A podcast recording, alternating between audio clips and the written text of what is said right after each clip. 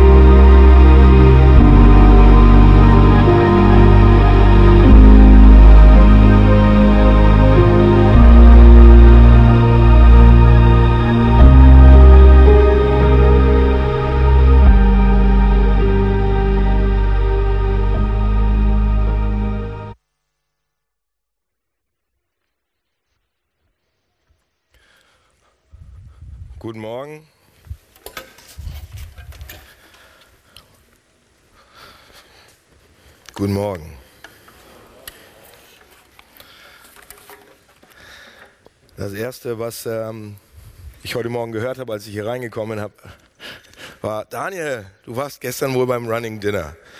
Und da muss ich sagen, ja, war ich. Aber letzte Woche hatte ich eine Erkältung. Und ich liebe diese sonore, tiefe Stimme. Und deshalb äh, bin ich dann trotzdem zum Running Dinner gegangen, weil ich wusste, naja, die wird ja auch nicht besser. Aber ich äh, hoffe, die hält ähm, über die Predigt. Äh, und ähm, einige von euch fangen jetzt wahrscheinlich an zu beten und sagen, bitte lass sie 20 Minuten halten, aber mehr nicht. Äh, wir werden sehen, wie lange sie hält. Und ähm, lass mich nochmal beten und dann geht's ins Thema rein. So, du kommst mal. Okay, ich bete trotzdem und Mike macht hier. Danke, Mike, dass du das machst. Danke.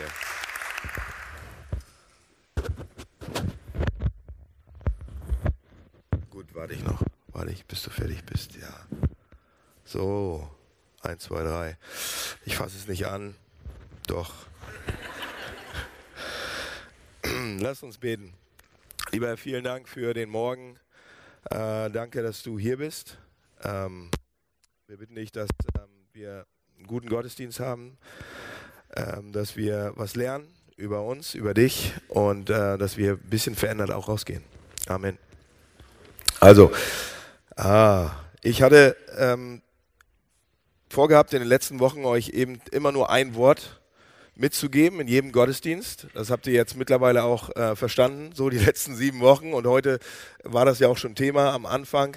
Sieben Worte und sieben Wochen und jede Woche eben nur ein Wort, ähm, von denen wir denken, wenn wir diese Worte lernen und anwenden und mal mit, nach, mit in unsere Woche nehmen, dann wird sich unser Leben, kann sich unser Leben verändern. Und wir haben diese Worte versucht dann aus Gottes Perspektive auch nochmal zu sehen. Wisst ihr, welche Worte das noch waren? Und habt sie den, ja, also erstmal muss man wissen und dann muss man sie anwenden. Ne? Aber wisst ihr ungefähr noch, welche Worte das waren? Sieben Stück? Entschuldigung, wow, ja, nein, danke, Hilfe. Danke. Ihr könnt sie gerne äh, nochmal nachhören. Äh, auf der Website sind die Predigten auch nachzuhören. Ähm, es lohnt sich tatsächlich auch für mich. Ich habe schon die eine oder andere nochmal angeguckt und habe gedacht, wie war das nochmal mit Nein? Wie kann ich nochmal besser werden im Nein sagen und so weiter? Also von daher, das ist äh, schon hilfreich. Und heute ist eben das letzte Wort dran und das letzte Wort ist genug. Wann haben wir genug? Habe ich genug? Wann kann ich sagen, ich habe jetzt genug? Im Sinne von, jetzt bin ich zufrieden. Das Wort kann man natürlich von verschiedenen Seiten so angucken, aber wir wollen uns das heute angucken, so wie der Text uns das auch so ein bisschen mitgibt. Äh, wann bin ich wirklich zufrieden? Wann habe ich genug? Wie viel müssen wir haben, damit wir zufrieden sind? Und liebe Leute, ich habe letzte Woche äh, mich hingesetzt ähm, und habe angefangen, in dieses Thema reinzusteigen und habe ein gutes Buch gefunden, das hieß ähm, Wie viel ist genug? Ja, ganz spannend. Von zwei Professoren geschrieben, der eine Philosoph, der andere Wirtschaftsingenieur. und, ähm, und das ging dann von Kapitalismuskritik bis Psychologie und tiefer rein. Und ich sage euch, das ist so ein großes, tiefes Thema. Und ihr habt es in den Bildern auch gesehen. Eben, da könnte man unheimlich viel, viel drüber reden. Und ähm, ich muss mich einfach begrenzen. Und deshalb ähm, werde ich nicht alle sagen können, überhaupt nicht. Aber ähm, genug ist ein Thema, was unsere Gesellschaft ähm, oder Zufriedenheit, wie viel ist genug, ist ein großes Thema. Das seht ihr.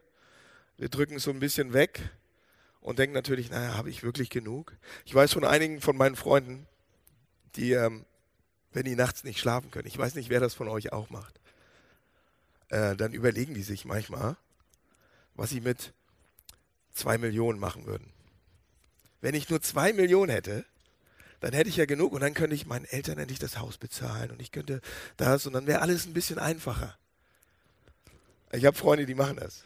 Ich habe das noch nie gemacht. Also ähm, und dann, dann habe ich irgendwie auf so einer Familienfeier habe ich dann Namen darüber sind wir ins Gespräch gekommen. Mein Onkel macht das auch, kam raus. Habe ich gesagt, ja, was, was, was machst du mit zwei Millionen? Er meint, zwei Millionen ist viel zu wenig. Vier. Also zwei Millionen habe ich total in, in, einer Stunde in der Nacht durchgeplant. Ich muss wissen, was ich mit vier mache. So. Und dann dachte ich, ja, alles klar, gut, äh, da geht es ja weiter. Also, ähm, wie viel ist genug? Ja, wie viel, wie viel ist genug, wenn, wenn ich mich frage, wie viel, wann habe ich genug? Aber als Gesellschaft müssen wir auch fragen, oder als Kirche müssen wir auch fragen, was ist unsere Stellung dazu? Ich habe letzte Woche ein, ein, ein Video dazu gesehen, ich glaube, die äh, ARD hat es gemacht und ähm, das erste. Und die haben in dem Video ging es darum, dass die westliche Welt 30 Prozent der Nahrungsmittel wegschmeißt, der neu erzeugten Nahrungsmittel. Wenn das halbwegs nur stimmt, dann bedeutet das, dass wir 30 Prozent der Energie, die wir dafür aufwenden, das zu äh, produzieren, das Wasser, die Tiere, alles Mögliche, wegschmeißen. 30 Prozent. Ja, das ist bei uns zu Hause natürlich nicht so, aber 30 Prozent. Ja, oder ein anderes Thema, ganz anderes Thema. Ich gehe äh, letzte Woche, das ist witzigerweise auch passiert, und ich ähm, bin Kaffee trinken gewesen mit einem Freund ähm, und er ähm, sagt Daniel, weißt du was, das Erste, worüber wir reden eigentlich, er wusste überhaupt nicht, dass ich diese Predigt halten muss, aber das Erste, worüber reden, wir reden, sagt er, weißt du, ich habe diesen auffühlenden Film auch gesehen ähm, weiß nicht mehr genau, wie der hieß. Ähm, und ich werde versuchen, ein Jahr vegan zu leben, weil mich das total fertig gemacht hat. So, wenn das halbwegs nur stimmt, kann ich so nicht weitermachen. Ja, dass wir immer mehr brauchen, immer mehr, immer mehr, immer mehr und, und bis zum Rand gehen. Das funktioniert so auch nicht. Genug Leute wissen schon, dass wir das so nicht durchhalten als, als westliche Welt oder als Welt im Allgemeinen. Ja, und da gibt es tatsächlich gibt's immer mehr, die, die, die auf diesen Zug auch aufspringen. Und dann äh, auch jemand hier aus der Gemeinde kam zu mir und sagte, wir müssen als Gemeinde vegan uns ernähren. Ich meine, okay, ist ja fast missionarisch so. Ich weiß nicht, ob ich das durchgedrückt kriege, jetzt gleich. Ja, die Ecke dann nicht, aber... und, äh, und dann hat er gesagt, ich habe auf Netflix das gesehen, diese... Und dann mache ich, uh, uh, dünnes Eis du willst dich zwar vegan ernähren, aber Netflix hat tatsächlich den schlimmsten ökologischen Fußabdruck, weil die alle ihre Server mit Atomstrom, so dass du kannst nicht Netflix mehr gucken. Und er, oh, Mist. Also ihr merkt, wenn man irgendwo anfängt, bei der Ernährung zum Beispiel, und sagt, hier müssen wir einen Schritt machen, hier müssen wir zufrieden sein, hier müssen wir maßvoll vielleicht vorgeben, wo machen wir dann weiter? Wie geht es weiter? Und dann gibt es eins nach dem anderen, eins nach dem anderen. Und ähm, und dann habe ich, dann habe ich noch eine Sache gelesen, letzte Woche, auch in diesem Zusammenhang. Es gibt da tatsächlich Studien, äh, relativ viele Studien, zu Mindfulness oder wie viel Glück der Mensch braucht und wie viel Geld er braucht, um glücklich zu sein und so weiter. Und ähm, habe ich gelesen, eine ähm, relativ aufwendige Studie mit 1,4 Millionen Menschen, die da mitgemacht haben, weltweit. Und es ging darum, wie viel Geld braucht der Mensch, um glücklich zu sein, um, um am glücklichsten zu sein. Schon mal gehört, die Studien und so weiter. Und jetzt meine Frage an euch, damit ihr mal mitmacht. Wie viel Geld ist das? Was denkt ihr, eine Einzelperson, nicht Familie, Familie braucht mehr, aber eine, Einzelperson, wie viel Geld muss die verdienen in Westeuropa, um am glücklichsten zu sein. Wenn sie mehr hat, sagen die, dann ist das auch wieder nicht gut, dann äh, muss man das, das ist mehr Arbeit und man muss das irgendwie verwalten und dann kriegt man mehr Angst, dass es weggeht. Aber wenn man weniger hat, äh, ist man halt hm, auch nicht. Da muss man, ja, kann man sich nicht alles leisten. Und diese, wie viel ist das? Sag mal. 5000 im Monat? Okay. 3000? 2000? Das ist eine gute Frage. Das ist eine sehr gute Stadt oder Land. Ähm, ich sag mal die Zahl. Ich weiß es nicht, ob Stadt oder Land. 100.000 Euro pro Jahr. Netto. Habe ich gesagt, wie unrealistisch ist denn der Mist? Als Pastor komme ich da in 20.000 jährlich hin. Und dann mit drei Kindern und so weiter. Muss ich eine andere Gemeinde haben. Ähm, das war jetzt. Entschuldigung. Das kam jetzt falsch raus. Ähm, ich habe trotzdem gedacht, wie unrealistisch ist das? Einige von euch haben das, die meisten haben es nicht. Die meisten kommen auch nicht dahin. Und wenn man einen Partner hat und so weiter, dann wird das auch einmal halbiert und so weiter. 100.000 Euro netto, damit man am glücklichsten ist. Dann kann man, natürlich kann man sich dann alles leisten, was man so will. Und muss sich trotzdem noch nicht zu viel Sorgen machen, dass das Geld irgendwie entwertet wird oder sonst irgendwas. Ähm, ihr merkt, je mehr Beispiele ich bringe, das Thema ist groß. Und, ähm, und dann habe ich ein Zitat gelesen letzte Woche von ähm, Gus, heißt der Gus Speth. Er ist Professor in Yale für Umweltpolitik und nachhaltige Entwicklung. Und ich habe euch das Zitat abdrucken lassen, weil ich denke, der bringt es teilweise schon richtig gut auf den Punkt. Lest mal mit, wenn ihr wollt, auf Seite 1. Und das ist mein letztes Zitat. Dann gehen wir ans Eingemachte. Pass auf, was er sagt. Er ist ein Forscher, war für Bill Clinton im Weißen Haus, für Umweltkommission, Nationale Umweltkommission, Chefberater und so weiter. Also ein, kompetenter Mann. Und der sagt Folgendes. Früher dachte ich, dass die größten Umweltprobleme der Verlust der Artenvielfalt, der Kollaps, der, Kollaps ähm, der Ökosysteme und der Klimawandel wären. Ich dachte, 30 Jahre gute Wissenschaft könnte dieses Problem angehen. Ich habe mich geirrt. Die größten Umweltprobleme sind Egoismus, Gier und Gleichgültigkeit. Um mit ihnen fertig zu werden, brauchen wir einen kulturellen und spirituellen Wandel. Und wir Wissenschaftler wissen nicht, wie man das macht. Vielen Dank. Du bist dein Goldjunge. Speth spricht da etwas an, was Paulus im Bibeltext auch sagt. Und das ist hochinteressant. Wenn ich jetzt nämlich sagen würde, esst weniger Fleisch, würde aus der Richtung schon mal ne, wieder schon wieder äh, Protest kommen. Aber wenn ich sagen würde, macht dies, macht das, macht Windenergie und so weiter, dann mache ich genau das Gleiche, was der Spell 30 Jahre lang gemacht hat und gesagt hat, hier, wir müssen, wir müssen besser werden, wir müssen Wissenschaft betreiben, wir müssen die Argumente haben, logisch nachdenken und dann, und dann schaffen wir es. Und nach 30 Jahren Wissenschaft sagt er, das ist nicht der Haken. Leute, und das war bei allen großen, großen Persönlichkeiten in der Weltgeschichte auch so. Ja? Alexander der Große zum Beispiel, einer der größten Feldherren, einer der größten Könige der Weltgeschichte, sitzt irgendwann 326 nach Christus, als sein, sein Imperium den größten, die größte Ausbreitung hatte, an irgendeinem schlammigen Fluss in der Mitte von Pakistan, heutigen Pakistan. Und es wird da erzählt, dass er anfängt zu weinen. Die ganze Welt liegt ihm zu Füßen, alles. Und er fängt an zu weinen, dieser Feldherr weil es keine Welten mehr zu erobern gab, weil er alles hatte. Er hat 30 Jahre alt. Und er hat gescheckt, dass es vollkommene Zufriedenheit nicht gibt durch das, was man haben kann. Oder ein berühmter Sportler, ein Deutscher, hat gesagt, ich habe was gelernt durch meinen Sport. Wenn du vorher nicht, wenn du vorher nicht ohne Goldmedaille zufrieden bist, ändert sich auch nichts daran, wenn du sie hast. Worüber reden die alle? Es, es gibt so viele Beispiele, eins nach dem nächsten. Ähm und ich finde, das ist ziemlich wichtig zu, zu verstehen. Ich, ich kürze jetzt ab, die anderen Beispiele lasse ich weg, es sind zu viele. Was die aber alle sagen ist, um, um wirkliche Zufriedenheit zu bekommen, wir jagen der Sache nach, wir Menschen, wir wollen das. Ja, wir wollen irgendwann sagen, ich habe genug, das ist gut, ich bin gut, ich bin wertvoll, ich habe genug, ich bin absolut zufrieden. Aber alle diese Leute sagen das und unsere, die Bilder zeigen das. Es rinnt uns durch die Finger, Finger. Egal was wir haben, egal was für ein Auto wir haben, egal wie, wie, wie wir uns einschränken, auch auf der anderen Seite. Und Paulus schreibt es in seinem Brief auch hier, dass es so ist, dass wir der, dem, der Sache nachjagen, dass wir, dass wir Zufriedenheit wollen, dass wir Frieden im Herzen wollen, dass wir genug haben wollen, zutiefst. Aber dass uns das durch die Finger rennt. Und dann sagt er, er hat was gefunden, was ihm diese Zufriedenheit aber gibt. Er sagt, wir kriegen es nicht durch Dinge, aber ich habe etwas gefunden, was mir Zufriedenheit gibt. Und mit allem Ernst kann er das sagen. Paulus stellt sich hin und sagt mit allem Ernst, ich habe genug.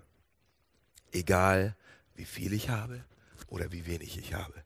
Ich bin vollkommen zufrieden im Überfluss oder im Kleinen. Ich habe etwas gefunden, was mir hilft, zufrieden zu sein, egal wie die Umstände sind. Leute, und warum sage ich euch das jetzt? Der Gas hat recht. Paulus hat recht, alle haben, haben recht. Wenn ich euch sagen würde, macht das und das und das, alles oberflächlich. Ich glaube, wir müssen hier ans Herz ran. Ich glaube, wir müssen hier aufschneiden und mal schauen, was da drin ist und warum wir diesen Sachen so nachjagen. Und klar, wir können unseren Stromanbieter ändern und trotzdem jagen wir anderen Lebensträumen nach wie verrückt. Wir können unser, unsere Umwelt versuchen zu ändern und uns einzuschränken und maßvoll zu leben. Und an anderen Punkten, Leute, sind wir aber so auf der Suche, um zufrieden zu sein. Ja? Wir können aufhören, Fleisch zu essen, aber trotzdem will ich die, die Traumfrau treffen und wenn ich die nicht habe, bin ich nicht zufrieden. Ja? Wir können uns ein neues Auto kaufen, was mit Strom fährt und hier, und ob das gut ist, weiß ich auch nicht. Aber, und das ist alles toll. Und auf der anderen Seite, ja, arbeite ich so viel, weil ich eine tiefe Zufriedenheit brauche. Und ich denke, und Paulus stellt sich hin und sagt, ich habe was gefunden. Ich habe was gefunden, womit ich zufrieden werde. Wollt ihr das auch haben? Ich will's. Deshalb sage ich, das war rhetorische Frage. Deshalb lasst uns mal das Herz aufschneiden. Das mache ich jetzt mit uns und gucken, warum wir so sind. Paulus sagt hier eine Sache, die sage ich zum Schluss. Das ist mein Haken. Paulus gibt es uns am Anfang hin und sagt, wisst ihr was, warum wir so sind? Wir suchen etwas. Wir suchen etwas. Und ich habe es rausgefunden, ich habe es entdeckt. Und er sagt, Gott steckt hinter all diesen Dingen. Das alles, was wir suchen, Gott steckt dahinter. Er ist es, den wir eigentlich suchen. Das sagt Paulus. Gott steckt dahinter. Wir wollen Gott. Wir, wir wollen ihm dienen im tiefsten Herz. Wir wollen wissen über ihn. Wir wollen seine Liebe. Hinter der ganzen Liebe, die wir suchen, wollen wir eigentlich Gottes Liebe. Hinter all der Arbeit, die wir uns machen und tun und so weiter, wollen wir eigentlich Gottesdienst.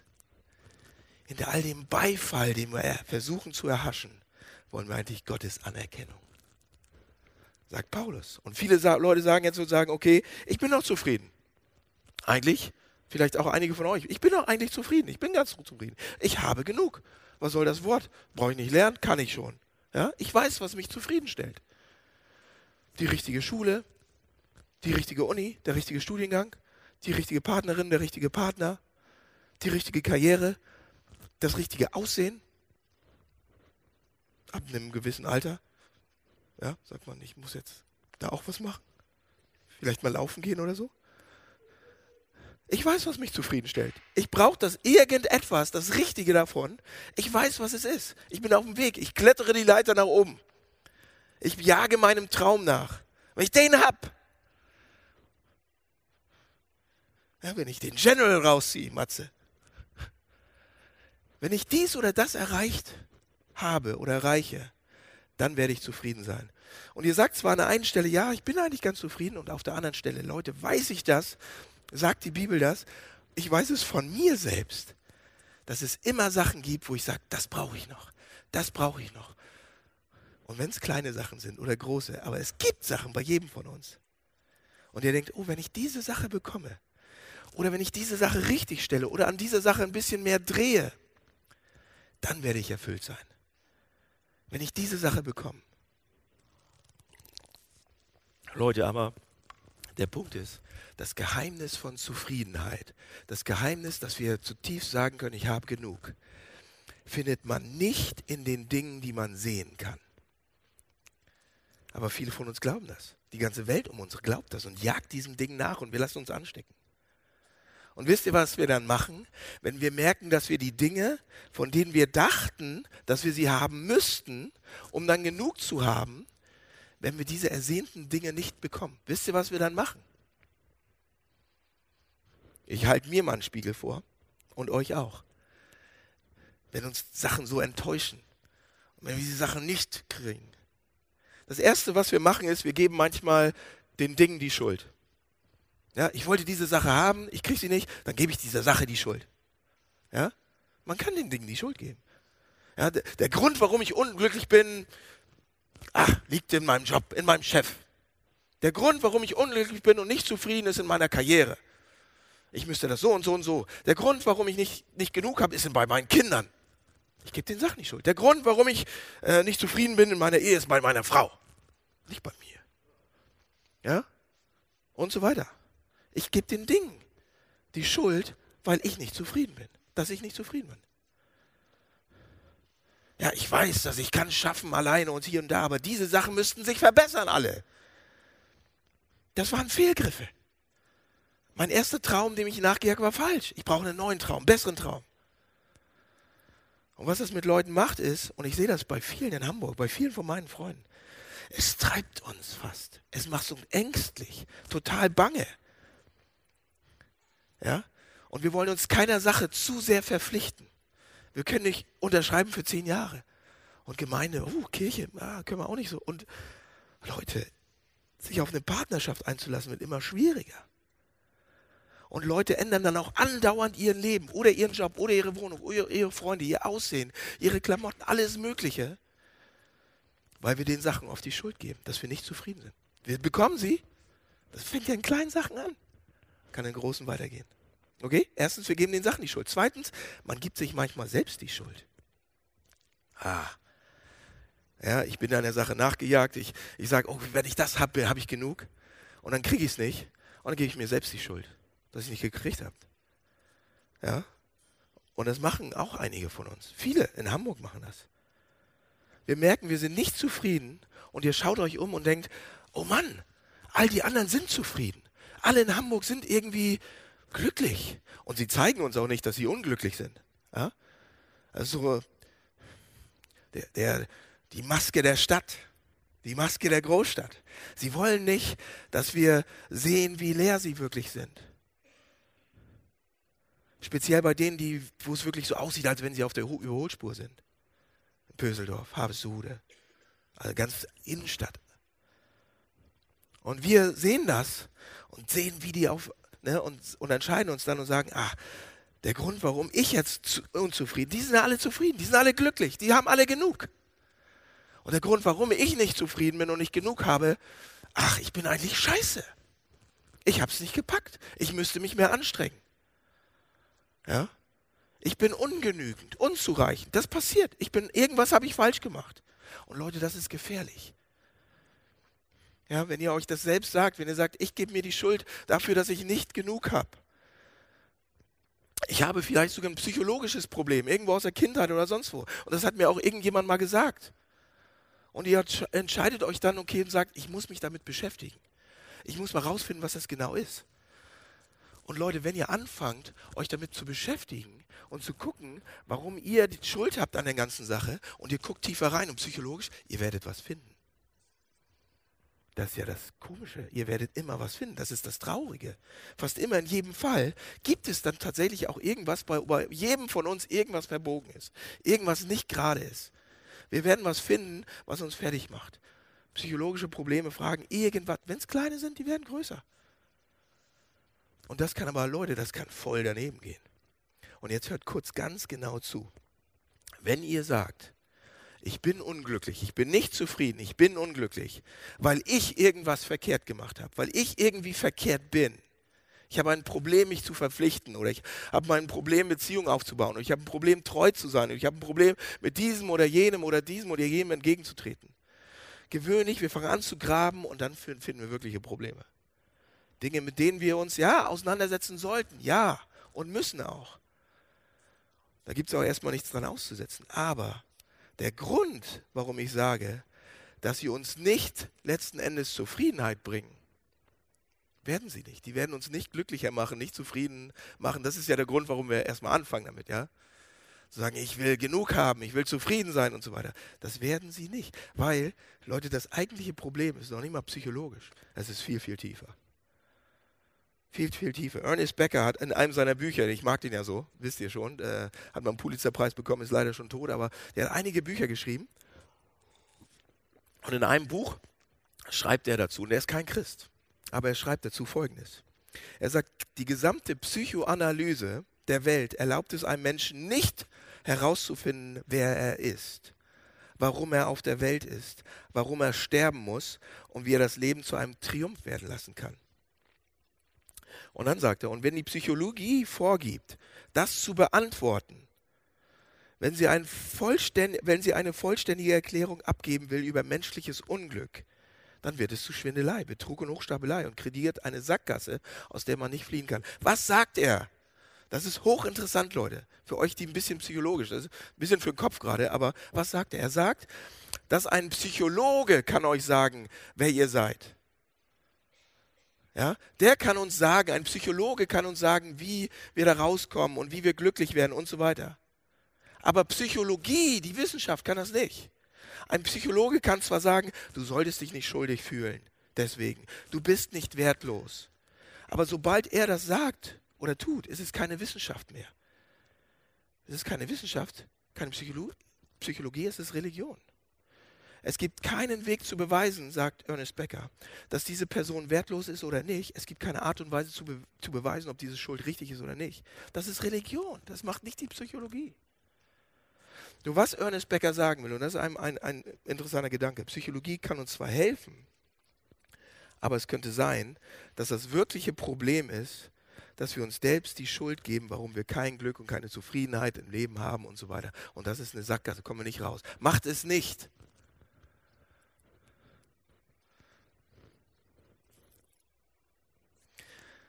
Wisst ihr, womit das mehr zu tun hat, was der Text sagt? Und ich gebe euch nochmal einen Hint. Ich habe euch vorhin gesagt, wir suchen Gott hinter all diesen Sachen. Ich gebe euch noch einen Hint. Diese Sachen, dass wir nicht zufrieden sind oder dass wir Zufriedenheit suchen wie verrückt, hat damit zu tun, dass wir wirklich akzeptiert sein wollen in den einzigen Augen, vor denen es wirklich zählt, akzeptiert zu sein. Das ist da tief drin. Und dass wir geliebt sein wollen von dem einzigen einzigen Gott, von der einzigen Person, von dem es wirklich wichtig, vor der es wirklich wichtig ist, geliebt zu sein. Warum sind wir so unglücklich manchmal? Warum sind wir nie zufrieden? Warum kommt dann gleich das nächste? Ich habe mir irgendwas be be besorgt oder habe was bekommen und im nächsten Augenblick brauche ich das nächste. Und Leute, wir merken oftmals, wenn ich das auf eine Karte setze, mein Glück, meine Zufriedenheit, in irgendeinen Kreis von Leuten reinzukommen oder Anerkennung zu bekommen oder sonst was. Das ist eine Sackgasse. Und wenn ich dann anderen die Schuld gebe oder der Sache oder mir selbst, das funktioniert nicht, okay? Bis dahin. So, wie können wir jetzt lernen, zufrieden zu sein? Man könnte jetzt hier weitermachen, aber ich kürze es ab. Ich komme zu meinem letzten Gedanken. Wie können wir jetzt lernen, zufrieden zu sein? Wie können wir lernen, das ist ja der Punkt, dass wir sagen, ich habe genug. Das Problem habe ich euch gezeigt. Da könnte man viel tiefer gehen wie können wir jetzt weiter und können sagen, zutiefst, wenn wir hier rausgehen, nächste Woche, wie können wir das lernen? Ich habe genug. Das ist toll. Letzter Gedanke. Wahre Zufriedenheit wird gelernt. Paulus macht das hier sehr, sehr deutlich. Er entdeckt es nicht. Ja? Er sagt nicht, oh, ich habe was entdeckt ich habe einen Schatz entdeckt und jetzt habe ich ihn. Und nein, er sagt, er lernt es. Es ist kein Aha-Effekt, kein Erlebnis auf einmal, sondern er sagt, es ist ein Prozess. Und lasst mich euch kurz sagen, was wir dafür brauchen. Drei kleine Sachen, die wir brauchen, um in diesen Prozess einzusteigen, um dass wir lernen, als Leute, die wir heute Morgen hier sind, zu sagen, okay, ich möchte demnächst sagen, ich möchte nächste Woche sagen, zutiefst, ich habe genug, egal was ist. Ob ich viel habe, ob ich wenig habe, ich habe genug.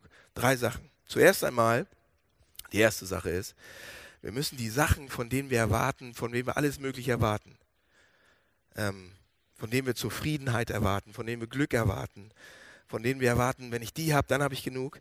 Wir müssen, sie, wir müssen sehen, was diese Sachen wirklich sind. Wir müssen sie entlarven als die Sachen, die sie wirklich sind und nicht als irgendein Heilsbringer. Nicht als mein Zufriedenheitsstifter, sondern wir müssen sagen, das ist, das ist Geld und das ist Geld, das ist toll, aber mehr nicht. Ja? Und Leute, ich verspreche euch, wenn wir das machen, wenn wir die Sachen anfangen zu bewerten als das, was sie wirklich sind, tolle Sachen, gute Sachen, hilfreiche Sachen, dann werden wir an einen Punkt kommen, schnell an einen Punkt kommen, dass wir sehen werden, dass wir nichts so sehr wollen sollten, dass wir uns dann schlecht fühlen, wenn wir es nicht bekommen. Habe ich selber nicht verstanden. Doch, habe ich. Ja? Wir werden dabei schnell an einen Punkt kommen, ich sage es nochmal, dass wir sehen werden, dass wir nicht so doll sollen, wollen sollten, dass wir uns schlecht fühlen, wenn wir es nicht bekommen. Und es gibt tausend Dinge, die wollen wir haben, aber sie sollten uns nicht schlecht fühlen lassen, wenn wir sie nicht bekommen. Denn die Sachen, Leute, und jetzt ist das ist der Test, denn die Sachen, die wir so sehr wollen, dass wenn wir sie nicht haben, wir uns schlecht fühlen, sind die Dinge, die wir vor Gott stellen. Und Gott nennt das so Götzen. Das ist ein anderes Wort für Competition Gott. Die Sachen, die uns so wichtig sind, dass wir uns schlecht fühlen, wenn wir sie nicht haben, dass wir grumpy werden, dass wir schlechte Laune bekommen, die sind die Sachen, die wir neben Gott stellen. Das sind Götzen. Und Götzen sind Dinge, die uns psychologisch unser Selbstbewusstsein und unsere Identität geben. Toll. Die uns soziologisch Glaubwürdigkeit gegenüber anderen geben und die uns theologisch akzeptabel gegenüber Gott machen. Das sind Dinge, von denen wir sagen würden, wenn ich die habe oder wenn ich das habe oder wenn ich das erreicht habe oder wenn ich so, so eine große Gemeinde habe oder sonst, wir können, sogar christliche Sachen machen, dann bin ich jemand. Dann habe ich genug. Dann bin ich zufrieden. Und was auch immer Wann auch immer wir unglücklich sind oder unzufrieden, wenn wir bitter sind, wenn wir schrecklich fühlen, Leute, nächste Woche, wenn uns irgendwas fehlt, so, dann lasst uns doch folgende Frage stellen, uns selbst. In welche Dinge stecke ich gerade all mein Vertrauen rein, neben Gott? Was ist neben Jesus Christus im Moment meine Rettung, meine Identität, meine Freude, meine Hauptbeschäftigung, meine Loyalität, mein Vergnügen? Und dann beantwortet das mal. Stellt euch die Frage.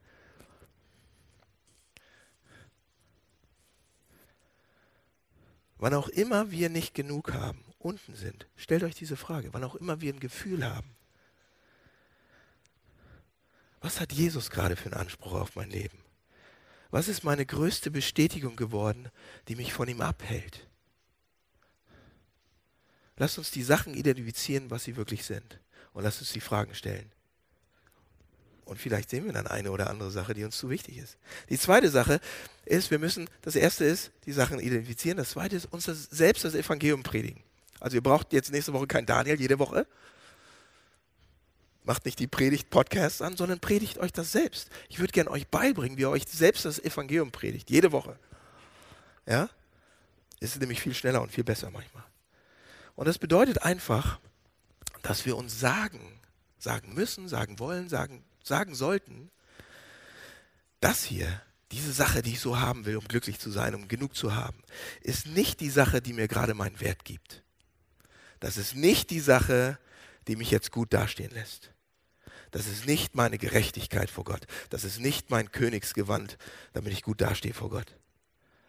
Sondern was Jesus für mich getan hat, ist wichtig.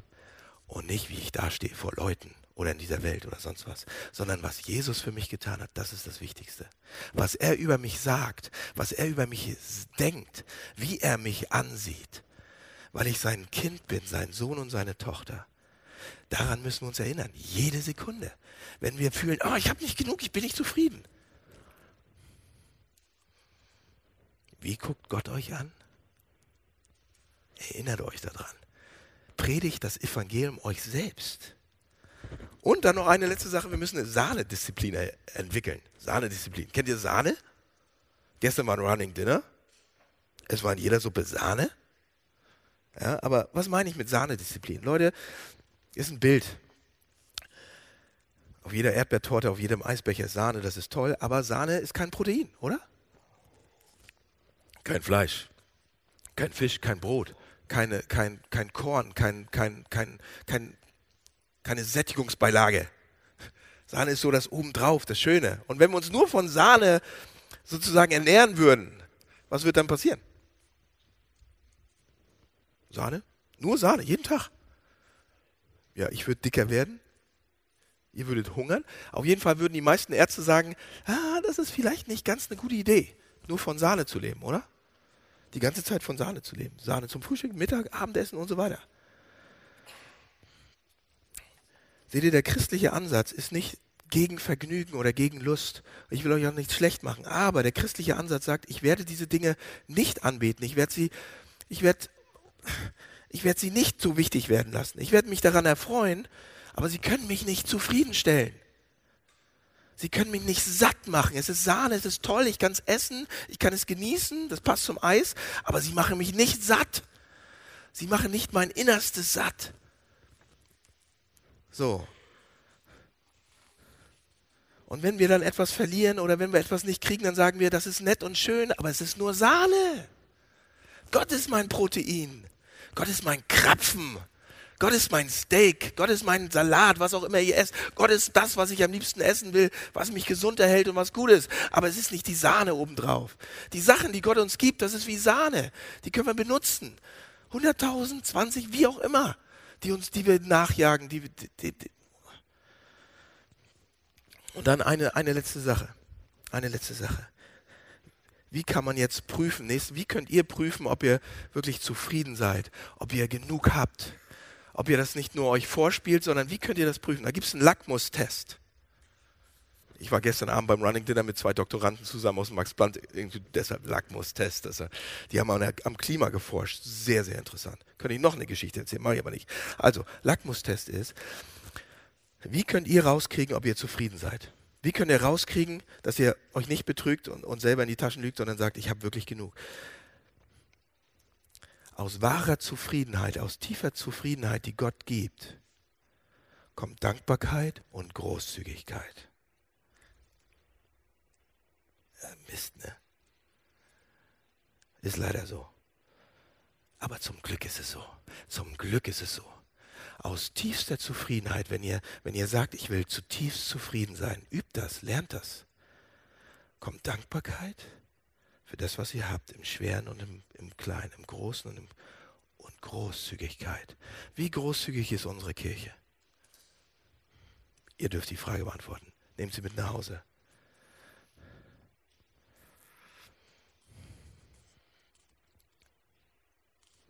Am Ende können jetzt auch viel Sachen, aber ich komme zum Ende jetzt. Jesus selbst kommt zu uns, ich habe euch das abdrucken lassen auch, und sagt, euer Vater weiß, was ihr braucht, bevor ihr ihn darum bittet. Und meine Frage an euch jetzt zum Schluss des Gottesdienstes, der Predigt, glaubt ihr das? Ja, Vers 19, Paulus, Paulus haut das raus, Vers 19 sagt, und was eure eigenen Bedürfnisse angeht, ja, gebt weg. Seid zufrieden. Und er sagt, und dann zum Schluss sagt er, was eure eigenen Bedürfnisse angeht, so wird derselbe Gott, der für mich sorgt, der euch durch Jesus Christus mit allem versorgt hat und versorgen wird und euch alles gibt, was ihr braucht, er dem alle Reichtum und alle Herrlichkeit gehören. Vertraut ihm, dass er das macht. Euer Vater im Himmel weiß, was ihr braucht bevor ihr ihn darum bitten werdet. Glauben wir das? Daraus kommt Zufriedenheit, sagt Paulus. Also entlarvt die Sachen, die euch, die euch, was sind die Sachen, denen ihr nachjagt? Entlarvt sie als Sachen, die, die, die wirklich da sind. Und dann steckt euer Vertrauen auf Gott, dass er euch versorgen wird und predigt euch das Evangelium selbst. Lass mich beten. Jesus, vielen Dank für dieses Wort. Wir wollen es lernen. Ich, ich, ich möchte vorangehen und sagen, ich habe genug. Egal, was ich brauche, für meine Familie, für unsere Familie, für die Kirche. Wir haben genug. Wir haben in dir genug, von dir genug. Du sorgst für uns. Und wir, ich, ich möchte es gerne lernen. Und ich möchte gerne selbst so viel dankbarer werden für das, was wir haben, was ich habe. Und von Herzen großzügig. Bring uns das bei. Bring uns dieses Wort bei. Ich habe genug ich bin zufrieden. Ich habe dich. Jesus, und wir haben dich. Du hast alles gemacht für uns. Danke, dass du hier bist jetzt und danke, dass wir dich haben. Amen.